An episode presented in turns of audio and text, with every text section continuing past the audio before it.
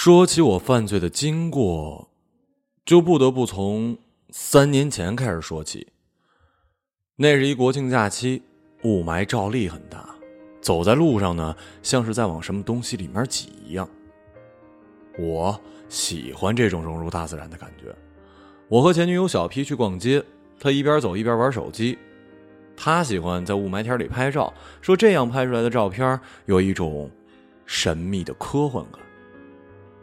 稍不留神，他就落在我身后好几米，我就停在前面等他从迷雾中钻出来。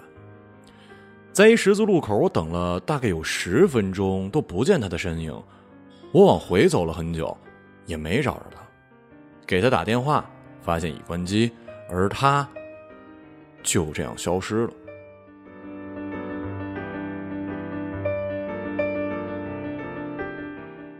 打电话报警。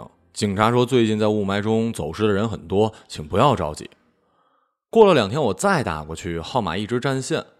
好不容易打通了，说明情况之后，对方告诉我，我无权查询 P 的下落，警方也没有义务为我立案，因为系统里显示我们没有领取恋爱证明，不是情侣关系。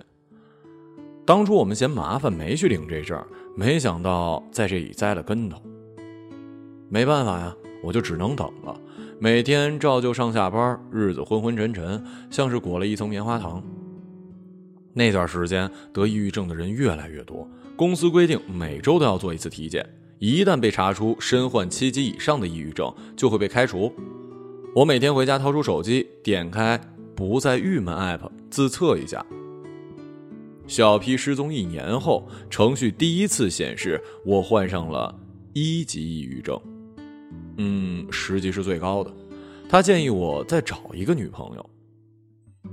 那是新中国成立的一百周年，国家特批了十天假。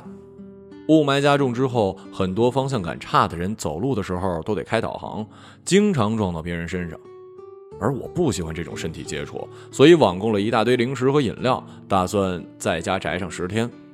那阵子为了缓解抑郁，我买了一充气娃娃，还给他买了一整套的洗漱、化妆用品、衣服、鞋子。假期中的一天，我突然发现充气娃娃的东西好像被人用过了，牙膏被挤过，毛巾湿哒哒的，衣服上还残留着体温。是幻觉吗？我急忙打开不再抑郁，测了一遍，还是一级抑郁。这个级别不应该出现幻觉啊。我也就心安理得的继续宅下去。我买了一本二零二零年诺贝尔文学奖的得主罗伯特·齐默曼的诗集，读了几首之后，我突然想放声的朗诵，便清了清嗓子，念起了那首著名的《答案》，在雾霾中飘荡。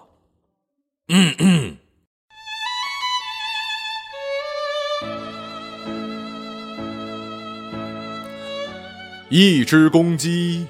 要飞过多少片海，才能成为一道菜？一个男人要吸多少雾霾，才能被称为天才？刚念了两行，我就听到浴室的方向传来一声尖叫，一道雾霾模式下的手机强光随后打在我脸上，我看到了光后面站着一裹着浴巾的女人。你是谁呀？你是谁呀？这是我家呀，这是我家。这就是我和 Q 初次见面时的开场白，一段足以载入史册的经典台词。事情是这样的，三天前呢，Q 回家时手机没电了，没法开导航，就全凭记忆走回了家。结果他进错了小区，来到了我的房间。我们租的都是专为外省务工人员打造的商品房，房间布局都差不多。恰巧的是，我为充气娃娃买的东西都是他喜欢的牌子，跟他平时用的差不多，他也一直没发现。他跟我一样，宅在家里的时候不喜欢开强灯。这几天呢，他一直窝在客厅的沙发上上网，我一直在卧室，所以我们一直没发现彼此的存在。于是很自然的，假期一结束，我们就去民政局领了恋爱证明，正式同居了。说起我们的恋爱史啊，其实乏善可陈。这其实没什么好奇怪的，就像那些经典童话故事一样，一旦确定恋爱关系了，就只剩下了一句：从此以后，他们幸福的生活在一起。我们一直和和气气的，唯一一次争吵发生在一年前出太阳的那天。北京已经很多年没有出过那么大太阳了，透过雾霾居然能依稀看到太阳的轮廓。新闻上说这是三十年难得一见的天文奇观。Q 一时兴起，决定去逛一下朝阳公园。在家宅着不是挺好的吗？朝阳公园是著名景点，今儿去那儿的人肯定多，搞不好又堵人了。去干嘛呀？我帮你 P 一张图，你发朋友圈里，就假装去过了，行不行？我一个劲儿的劝他不要去。你一点都不爱我。他气势汹汹的说：“这还是我们同居一年多以来他第一次发脾气呢。”没办法呀，我只好穿上外套，带上雾霾宝充电器出门了。果不其然，一到楼下就发现人特多。一开始呢，还能与前后的人保持半米的距离，渐渐的就只能以摩肩擦踵的方式向前移动了。那情形呢，就像是历史书上写的春运期间买火车票的场景一样。由此也可以想见，国家取消春节是多明智的决定。总之，最后完全堵住了，所有人只能停在原地。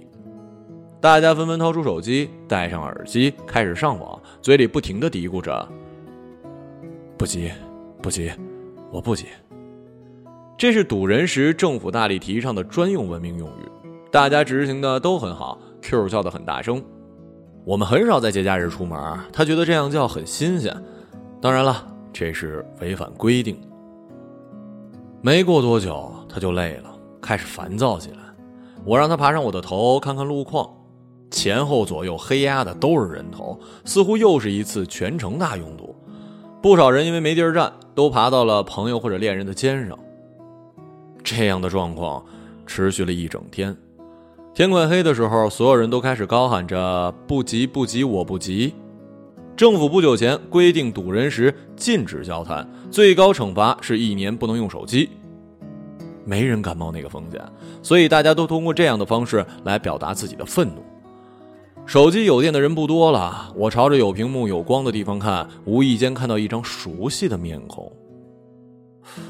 我想了很久才想起来，她就是我的前女友小 P 啊。不知道为什么，我突然感觉到她的手机屏幕上的光不但照亮了她的脸，也照亮了我的记忆。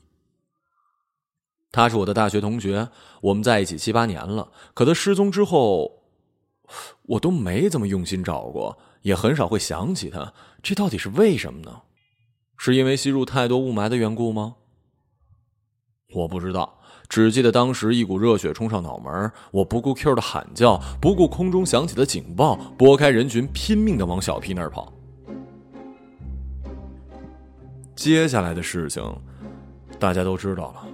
我因为触犯故意推人罪、故意撞人罪、故意损害他人手机罪、破坏交通秩序罪。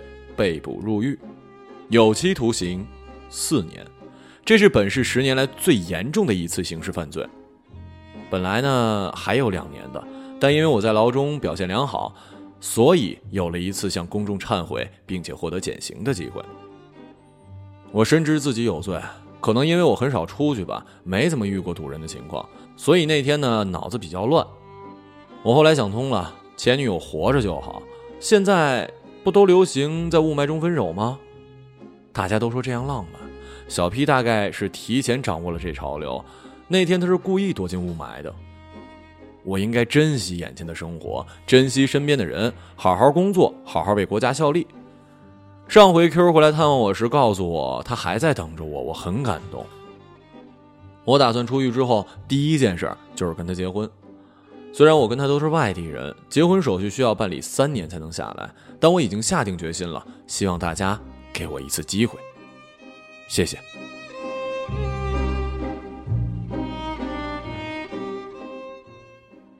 二零五二年十月一号。